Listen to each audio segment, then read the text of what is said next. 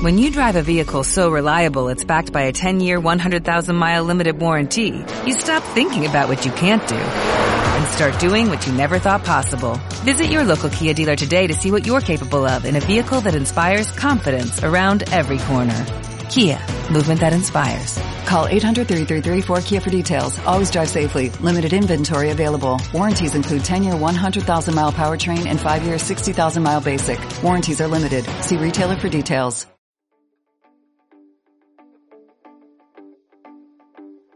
Te damos la bienvenida a Fisiopodcast. La plataforma de divulgación en fisioterapia donde tenemos la oportunidad de sentarnos a charlar con grandes profesionales del sector.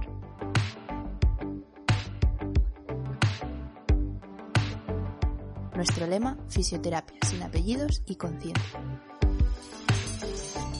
Muy buenas compañeros y compañeras.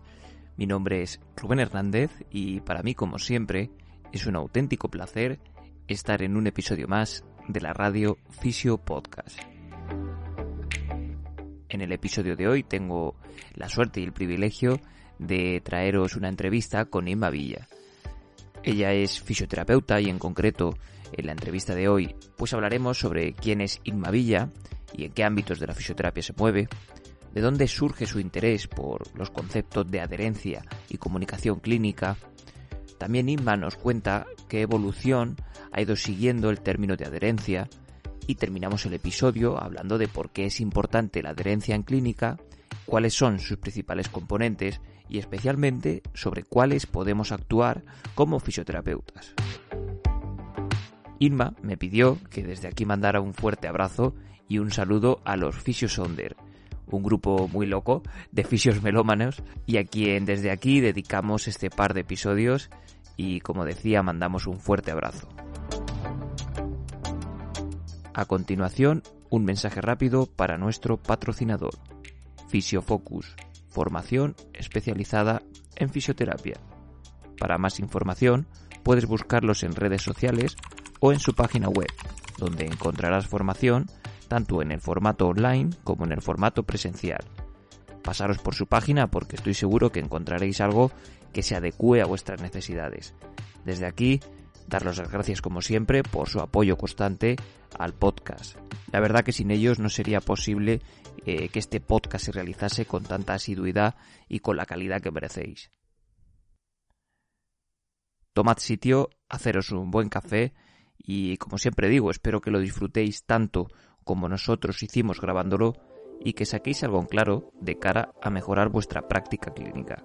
Esto es Fisio Podcast.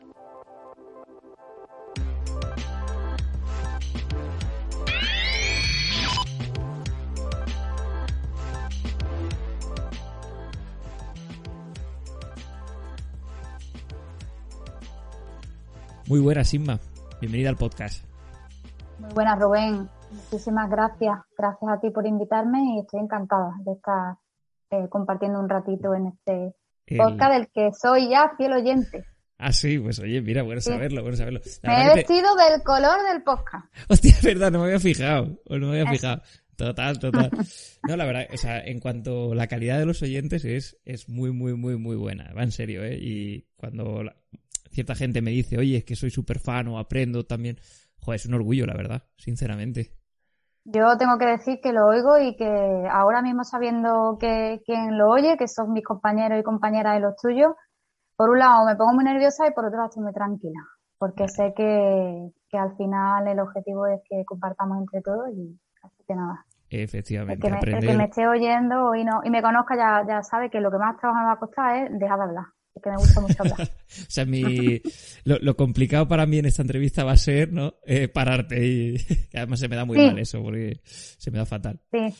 Pero bueno, soy consciente de ello, así que venga, me callo Estupendo. Bueno, Irma, eh, para quien no te conozca, ¿quién es Irma Villa y, y, en qué ámbitos de la fisioterapia se mueve?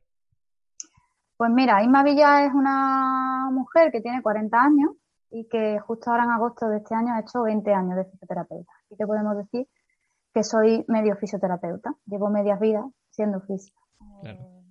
y bueno, pues, ¿qué te cuento? Que mis ámbitos fundamentalmente han sido el clínico y sí que voy acercándome poco a poco al ámbito docente. Primero con compañeros en formaciones, eh, bueno, pues después de la, de la, del grado y no formales y tal. Y este año ya pues empecé como colaboradora clínica, bueno, bajo las órdenes y mando de la maravillosa Raquel Chillo Martínez, que siempre he dicho que ha sido mi, gran maestra, igual que siempre digo que mi madrina de la fisioterapia es Maribel Román y que, y que mi gran compañera es Esperanza Pérez, ¿no? Entonces, bajo la dirección de, de Raquel Chillón, pues estoy ahí de colaboradora clínica y este año, pues nada, dentro de un par de semanitas volvemos ahí a la carga, ya con, un poquito más de, experiencia y creciendo en el ámbito docente.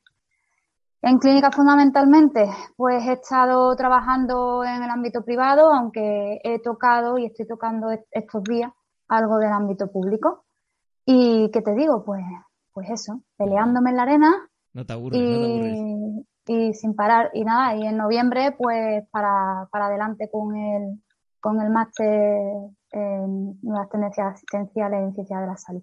Me diplomé en el año 2001, me gradué en el año 2018 y ahora vuelvo a ser estudiante universitario en la Universidad de Sevilla, pues para eso, para hacer un máster que me abra camino al doctorado, aunque como docente estoy en el Centro Universitario San Isidoro, que es una es un centro universitario que es adscrito a la Pablo Davide. Así que ahí estoy, en eso estoy. Estupendo, tocas, tocas todos los palos, ¿eh? solo te falta la gestión. la gestión es la, la gestión es, la, es, la, es, una de las grandes asignaturas pendientes de la fisioterapia. Y aunque ya hay compañeras como Nibin, eh, Alawi que está en Almería y hay otras compañeras grandes y compañeros de la gestión, pero es la, es la gran, es la gran asignatura pendiente desde mi punto de vista, una de las grandes asignaturas pendientes. Totalmente, y no menos importante. ¿eh? Para nada, yo estuve justo, justo a punto en el año 2011-2012 a hacer un máster en, gestión sanitaria. Pero luego vino mi madrina, como digo, y me picó otra el gusanillo y volví otra vez a la clínica. Pero sigo defendiéndolo siempre, porque si los fisioterapeutas no estamos donde se cuece eh, la base de, toda la gestión sanitaria, mm, es muy difícil. Mm. Yo pienso y, pienso de verdad que mucho de, lo, de las carencias que tenemos es por eso. Así que nada. Bueno, tengo que decir también que Carolina Carolina y, la compañera Beatriz de la Universidad de León eh, están ahí también, me están ayudando en un proyecto que ya os contaré sobre cuidados invisibles si tenemos la oportunidad de seguir hablando. Por supuesto que sí. espero que sea la línea de investigación que haga en, el máster. Y hablo de ello porque los cuidados invisibles creo que forman parte del contenido de, hoy. Eh, estupendo. Pues eh, por introducir un poco el tema del que del que te propuse poder charlar un poquito. Es un tema que ya tienes muy, muy trillado. Eh, y un poco esa, la pregunta que te voy a hacer ahora va por, por esa línea. ¿De dónde viene eh, tu interés por conceptos como la adherencia o la comunicación clínica? Pues yo creo que como todos los clínicos y todos los fisioterapeutas en general, el interés viene por una necesidad. Yo siempre lo he contestado lo mismo. Al final, yo lo que, lo que sentía era que me faltaban competencias transversales y entonces empecé a leer y empecé a estudiar. Y cuando vi que eran, eran interesantes y que había quizás poca cosa compartida, pues empecé a compartirlo con otros compañeros, ¿no? Y a partir de ahí, pues de ahí surge el interés realmente de la necesidad. De que vemos que esa pirámide del acto clínico que está basada en el razonamiento clínico, que tiene la punta del iceberg de la pirámide en el tratamiento, pues que mm, podemos llegar a esa punta, pero luego no es una pirámide, no es una montaña, es una cordillera que hay que mantener en el tiempo y entonces ahí entran en juego eh, muchas, muchas cosas, eh, muchas cosas, entre ellas conductas de salud, como, la, como es la adherencia al tratamiento, que no es más que una conducta de salud de la persona que tenemos delante. Y, y bueno, pues investigando un poco, leyendo mucho y poniéndolo en práctica, vi que efectivamente tanto en mi práctica diaria como lo que, lo que veo en la evidencia científica y lo que me van diciendo los compañeros es algo muy interesante y por eso continúo después de algunos años intentando actualizarme, intentando pues formar parte de esa comunidad en la que compartimos entre todos los conocimientos de todos los compañeros y en este pequeño ámbito que es la adherencia al tratamiento. Y por, por evolución, o sea, ¿qué evolución ha seguido el, el término de adherencia terapéutica? Cada vez se habla mucho más, ¿no? Y además, por ejemplo, también en este en este podcast, en todos los temas que hemos ido tratando, si algo había en común era esa adherencia, que todo el mundo eh, eh, buscaba esa ansiada adherencia. Sí, además, además, cuando escucho los podcasts, como te digo, que los escucho, y muchas veces cuando se habla de la adherencia hay una cosa que es la matriz de la relevancia, ¿no? Que es cuando tú, por ejemplo, yo qué sé, pues, estás buscando comprarte un coche rojo y ahora vas a la calle y dices, joder, ahora todos los coches son rojos, ¿no? Pues igual, la, la, matriz de la relevancia para mí es la adherencia y cada vez que escucho el podcast y hablan de adherencia digo, ah, adherencia al tratamiento. Entonces, claro, esto es curioso, es verdad, ha evolucionado muchísimo. Mira, nosotros los fisios, por lo menos, yo descubrí esto de lo que es la adherencia al tratamiento en el año más o menos 2012 por ahí, ¿vale? Y me lo comenta un compañero y le pone nombre a algo que yo decía, ay, leche, ahora ya sé de qué estamos hablando, ¿no? Entonces, pues empiezas a leer un poco y te das cuenta de que la, la evidencia que se, los estudios que se tienen sobre adherencia ha crecido exponencialmente en estos últimos años. La opinión que yo tengo y lo que parece ser que ha ocurrido, pues es que ese cambio de modelo, de modelo rehabilitador al modelo social que ha hecho que el paciente se ponga en el medio, toma de decisiones compartidas, eh, poner al paciente la alianza terapéutica, eh, esto que le llaman de, eh, que es tan bonito, ¿no? Que es la toma de decisiones, la, la, generar la, la autoeficacia, Claro, eso está muy bien, pero llega en un momento, porque yo, como digo, llevo ya 20 años de fisio, entonces mm, yo que llevo 20 años de fisio y los que llevan a lo mejor 30 eh, o 40, pues han pasado un modelo rehabilitador a un modelo social y los pacientes igual. Entonces, la evolución ha venido de la mano de que antes se le conocía como, eh, perdón, como, eh, a ver si lo digo, cumplimiento, me sale en inglés, cumplimiento era el paciente antes de 2001, más o menos, iba al, iba al fisio, iba al médico, iba al tres personas sanitarias que fuera, entonces o cumplía o no cumplía lo que le recomendaba el profesional sanitario, ¿no? Progresivamente esto cambia y te dicen a los sanitarios, oye, no, que es que hay que poner al paciente en el centro y el paciente tiene que ser el que tome la rienda del asunto, alianza terapéutica, muy bien, muy bonito, ¿vale? Muy bien, pero ¿y el paciente? Tú se lo has explicado. Entonces, esa evolución, por, por resumir, va de la mano de una evolución del modelo del modelo de salud que va desde el modelo rehabilitador de tú vienes, si yo te mando que te tomes una pastilla o que hagas todo ejercicio y o lo hace o no lo hace, a, oye, mira, podemos hacer una, un tratamiento basado en ejercicio terapéutico o un tratamiento basado en terapia manual exclusiva o podemos hacer una, una las dos cosas o si te parece, vamos a probar con invasiva. Y te dice el paciente, espérate, espérate. Y además tú dices, no, pero verás, tú tienes que elegir, pero además tú tienes que ser el que hagas esto en casa y bueno, todo que, no le voy a contar a nadie que no sepa. Entonces, la evolución ha venido de la mano de la necesidad de los sanitarios de adaptarnos a esto y de la necesidad de los sanitarios de darle a conocer a los pacientes lo que nos está pasando a todos en el entorno sanitario. Por lo tanto, lo que antes se llamaba cumplimiento, luego se pasó a llamar adherencia, aunque según algunos países se llamaba igualmente adherencia y cumplimiento. En fin, la historia de la adherencia al tratamiento viene de la mano de que la palabra clave, el descriptor en salud que se utiliza a día de hoy es del año 2018 y que, bueno, una de las mm, cosas así más interesantes que puede tener es que habla de esa toma de decisiones compartida y de una responsabilidad activa compartida. Esas tres palabras son las claves que vienen a recoger lo que se quería hacer antes, pero que ahora se definen. Entonces, responsabilidad, es decir, ¿De quién es la responsabilidad? Compartida entre el sanitario y la persona que tiene el problema de salud. Pero además una responsabilidad activa, es decir, que no es pasiva y que está viva, ¿no? Entonces, en ese momento, desde el 2018 hasta aquí, pues, que han pasado ya algunos añitos, pues parece ser que si miras en la, en eso, ¿no? En las barras de, de evidencia, de repente hay en el típico que pones, ¿no? Los buscadores que te ven en la barrita y va de, menos a más, un mogollón. Yo lo he contado en algunos foros, yo he llegado a hacer algunos seminarios para compañeros que al principio, estamos hablando de años eso, 2014, 2015, cuando yo empecé a compartir lo que había leído con los demás, resulta que la gente se, yo he encontrado gente que pensaba que yo iba a hablar sobre adherencias cicatrizales, ¿no? O sea, hasta qué punto no se sabía lo que era la adherencia. Y yo le decía, vale, no pasa nada, si es que yo esto lo he descubierto hace dos años. Sí, sí, sí. ¿Vale? Entonces, ahora ya no. Que adherencia de. Que trabajábamos de adherencia. Yo iba a hablar sobre cómo evitar, pues, los queloides y toda esta historia. que te enviaban a un congreso, ¿no? De.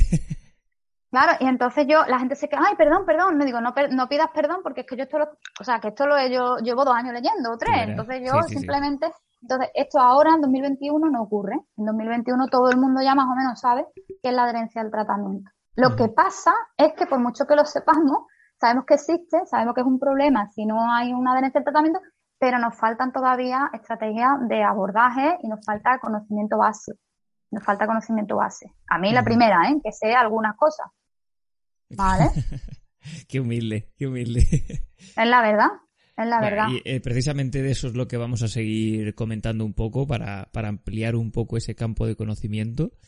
Entonces, por, por desgranar un poco este término, ¿qué, ¿de qué variables podríamos, a lo mejor eh, llevándonos a un, a un ámbito algo más reduccionista, eh, qué variables podrían eh, componer esa adherencia? Y, y, bueno, pues en concreto, aunque ya lo has comentado un poco, pero porque es importante en, en la práctica clínica, que al final la gran mayoría de personas que nos escuchan son clínicos. Pues mira, eh, la adherencia al tratamiento, como he dicho antes, es una conducta en salud. Una conducta en salud es una conducta de un individuo que, que hace que, que, tienda a proteger, a mantener o a promover un estado de salud, ¿vale? Como tal, como conducta en salud es algo muy complejo, pero por resumir, la Organización Mundial de la Salud, en un documento muy antiguo del año 2004 ya, pero que no ha sido renovado, y aunque hay muchos estudios, hay uno ahora muy bonito que compartieron los compañeros de, de Rihan, que si quieres luego lo, te lo mando, te lo paso, si lo queréis compartir, es un estudio muy actualizado, de, creo que es de este año, ¿vale? Que te hablan de, no recuerdo si son nueve o once variables, pero por resumir, la adherencia al tratamiento tiene cinco dimensiones, que son la persona, la patología, con la condición de salud, el problema de salud, la lesión, lo que sea que el paciente tiene en ese momento, el tratamiento, los profesionales sanitarios, el entorno social, económico y cultural del paciente. Esas cinco dimensiones son las que la componen y son, eh, están interrelacionadas entre ellas. Y eso es lo primero y la clave que tenemos que tener en cuenta. Que cuando pensamos que un paciente tiene una falta de adherencia, el problema no es solamente del paciente. Eh, el, paciente es una, una quinta parte que no siempre tiene la misma ponderación, ¿de acuerdo? Evidentemente, pero es una quinta parte. No es lo mismo, como, si, como todos sabemos, pues una persona que se llama X, que tiene 25 años y que se ha roto, un, bueno, se ha hecho una fractura trimaleolar del tobillo, que una persona X que tiene 27 años que se ha hecho un E15 de grado 1 o que una persona X que tiene 27 años y que le han diagnosticado un problema neurológico degenerativo. Entonces, persona, patología. El tratamiento, pues no es lo mismo. Eh, eh, esa persona, eh, vamos a poner una cosa así común, ¿no? Esa persona con un 15 de tobillo al que va a un paciente que le, o sea, perdón, a un fisioterapeuta que, que, es especialista en, como decíamos antes, en invasiva y le ofrece un proceso invasivo donde luego o sea, una, un tratamiento invasivo donde luego tiene que hacer, ¿qué te digo yo? Un descanso activo de 48 horas, ¿vale? O que ese mismo profesional se ha formado mucho en ejercicio terapéutico y le, mola mucho el trabajo de ejercicio terapéutico y lo que le manda al paciente es, entonces, los tratamientos pues tienen una serie de determinantes que pueden favorecer o, o empeorar esa adherencia. Eso viene de la mano de los profesionales. Cada profesional es un mundo, pero la dimensión de profesional no es solamente porque elijas una técnica u otra, también, eh, también lo que habla es de los sistemas de salud. Es decir, no solamente eh, el fisioterapeuta, sino todo el entorno eh, sanitario que rodea. Y todos también tenemos algún ejemplo, ¿no? Típico de que haya una buena comunicación entre pues todos los especialidades médicas, enfermería, fisioterapeuta, podólogo, psicólogo, nutricionista, eh, es muy importante y puede influir en la adherencia y de hecho influye. Y por último, el entorno social, cultural y económico del paciente. ¿De acuerdo? Entonces, primera clave es reconocer que la adherencia es algo muy complejo, pero que que hay que, que, hay que, que hay que pensar desde los cinco dimensiones. ¿Estás disfrutando del podcast? Puedes dejarnos tu me gusta o mejor aún, puedes invitarnos a un café y así apoyar al proyecto. Tan solo pincha en el enlace que tienes en la descripción y así tendremos energía suficiente para defender a capa y espada una fisioterapia sin apellidos y conciencia. No te entretengo más. Volvemos con el episodio.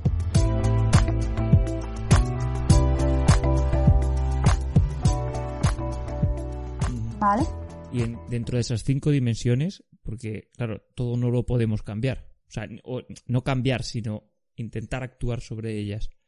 Em, claro. ¿Cuál crees, según tu propia perspectiva, que sobre las que más podemos, como figura de fisioterapeuta, poder actuar? O a lo mejor sobre las que no. Vale. A ver, aquí lo que tenemos que hacer dentro de, dentro de cada caso clínico eh, es en la, en, la, en la comunicación que tenemos con el paciente, en la primera sesión y en el resto de las sesiones, ir tomando una serie de determinantes.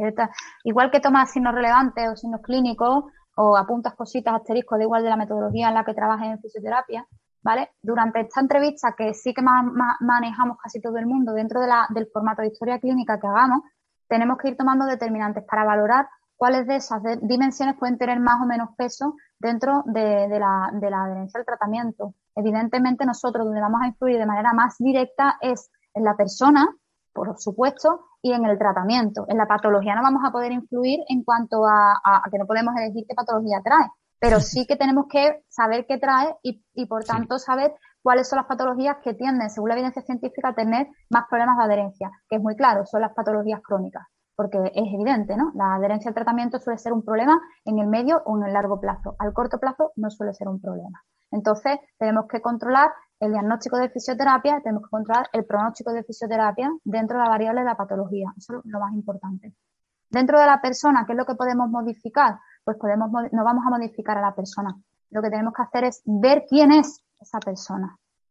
Ver quién es en ese momento, como dice Jacques ¿no? Eh, la interpretar la fotografía de ese paciente en ese momento y entonces ver de esa persona qué hay Mm, que hay que nos pueda ayudar y que hay que nos pueda dificultar para, para poder conseguir eh, de alguna manera la adherencia. Por ejemplo, por ejemplo, una cosa que podemos hacer todos desde ya y es hablarle al paciente de la adherencia al tratamiento. Hay estudios que dicen que si tú explicas al paciente que existe el término de adherencia al tratamiento y la importancia que tiene, el paciente se hace más adherente.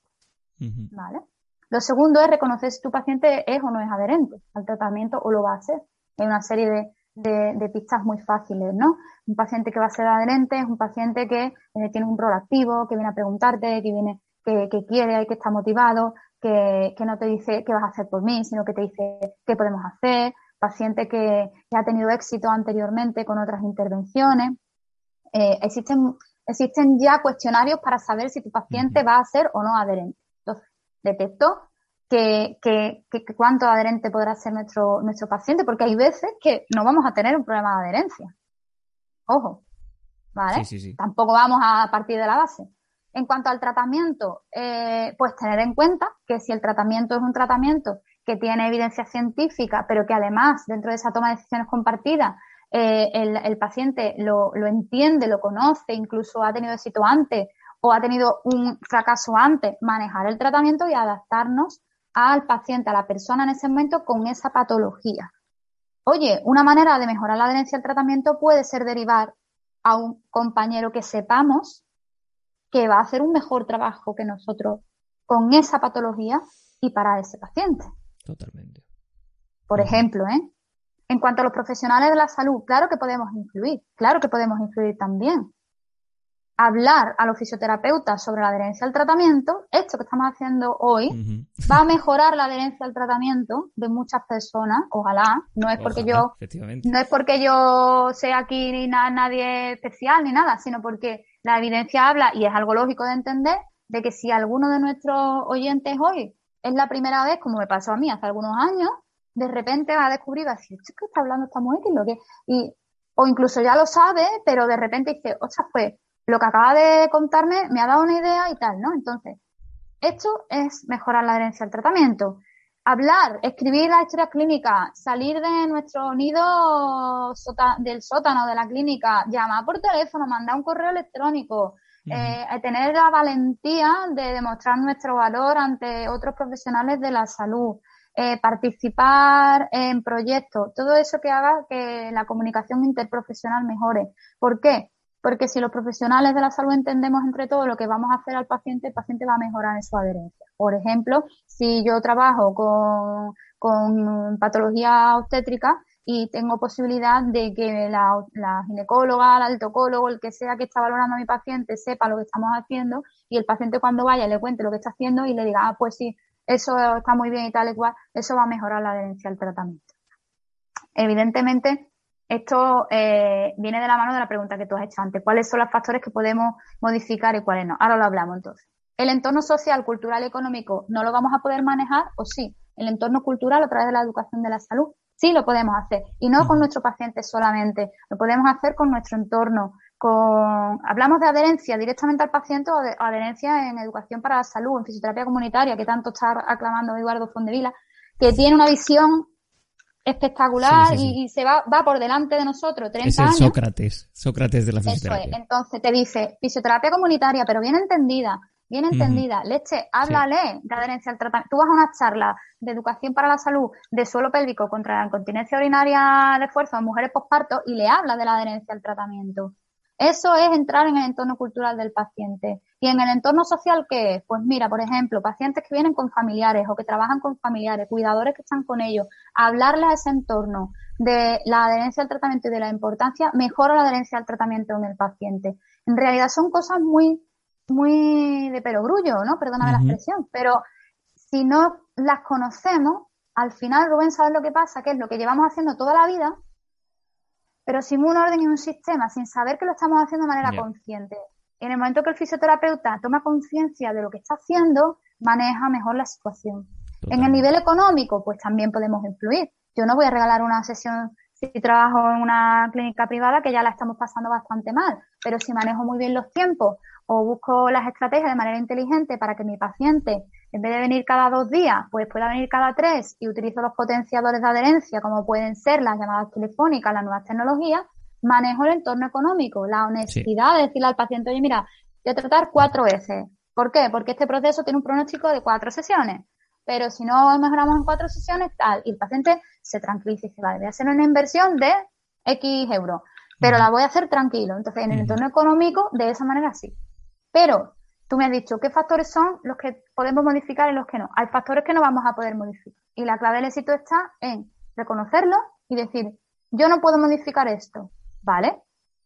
¿Lo puede modificar otra persona, otro entorno o de otra manera se puede modificar? Lo detecto, se lo comunico al paciente y intentamos modificarlo. No lo puedo modificar yo, ni la, por ejemplo, yo que sé, la edad del paciente, no lo puedo modificar. ¿Vale? Pues no me frustro y no lo modifico.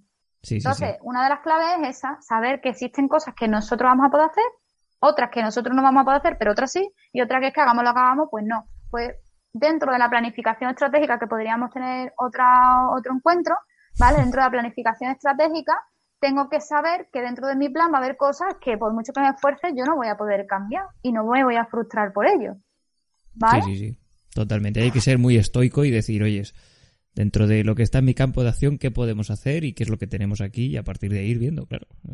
Eso y lo que hay, has dicho una cosa muy interesante también, bueno, todo es interesante, pero hay una que me, que me, que me ha, que me ha gustado mucho, que se me acaba de olvidar ahora mismo, pero ya te la diré luego.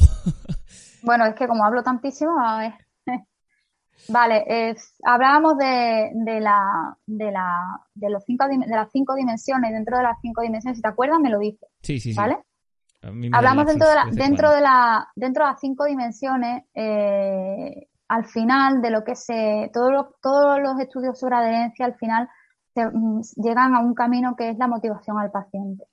Y todo lo que llega a la motivación al paciente llega a la autodeterminación sea, todo el que investiga, lee sobre adherencia, al final acaba volcándose en la, en la, en la motivación. Y al final todo el que investiga un poco más acerca de la motivación en clínica, ojo, porque la motivación es un concepto súper complicado y complejo y tal, al final acaba entrando en la teoría de la autodeterminación.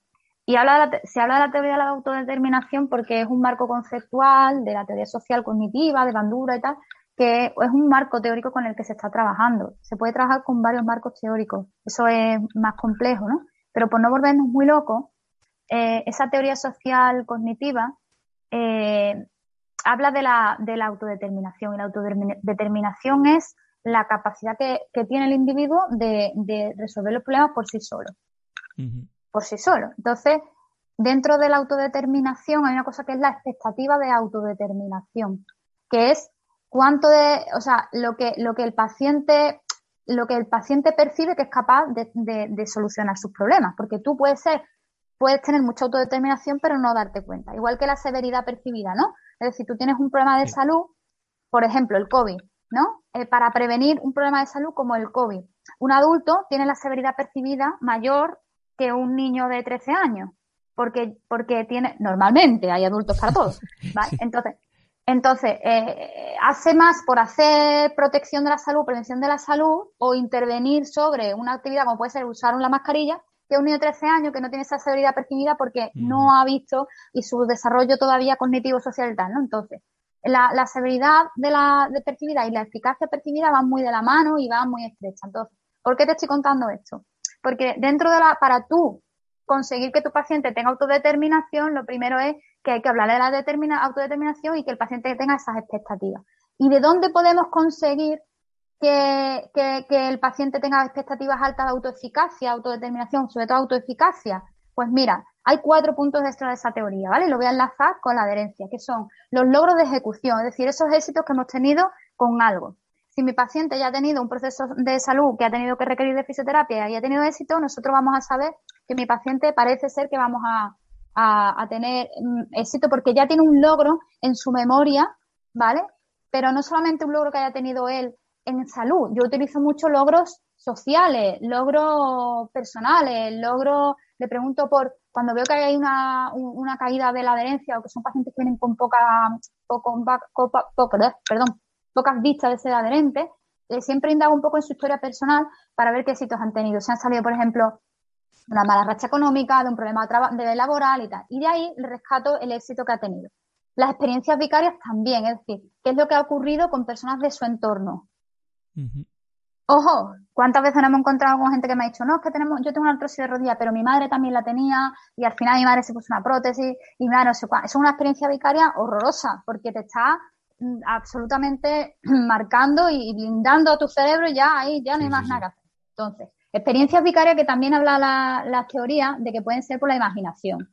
¿Vale? Fíjate con la imaginería motora, es decir, que el paciente se imagine teniendo un éxito, lo que podemos llegar a lograr los fisioterapeutas. Ahí hay una vía de investigación espectacular.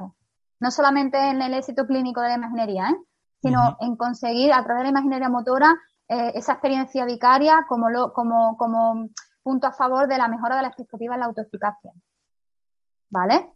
La persuasión verbal es otro punto de los cuatro que mejora la expectativa de autoeficacia. Y de ahí viene lo siguiente, y por eso te lo estaba enlazando, para hablar de comunicación clínica. Esa es el- la siguiente parte del podcast. Hasta aquí el podcast de hoy. Si te ha gustado el contenido y además crees que ha sido de utilidad, recuerda que puedes compartirlo con tus amigos. Pequeños gestos que hacen que este podcast siga creciendo y llegando a más gente. Si quieres estar al tanto de futuros episodios, puedes seguirnos en redes sociales o suscribirte a la newsletter de nuestra página web, donde también podrás encontrar las notas de todos los episodios. Muchas gracias por tu tiempo. Hasta la próxima.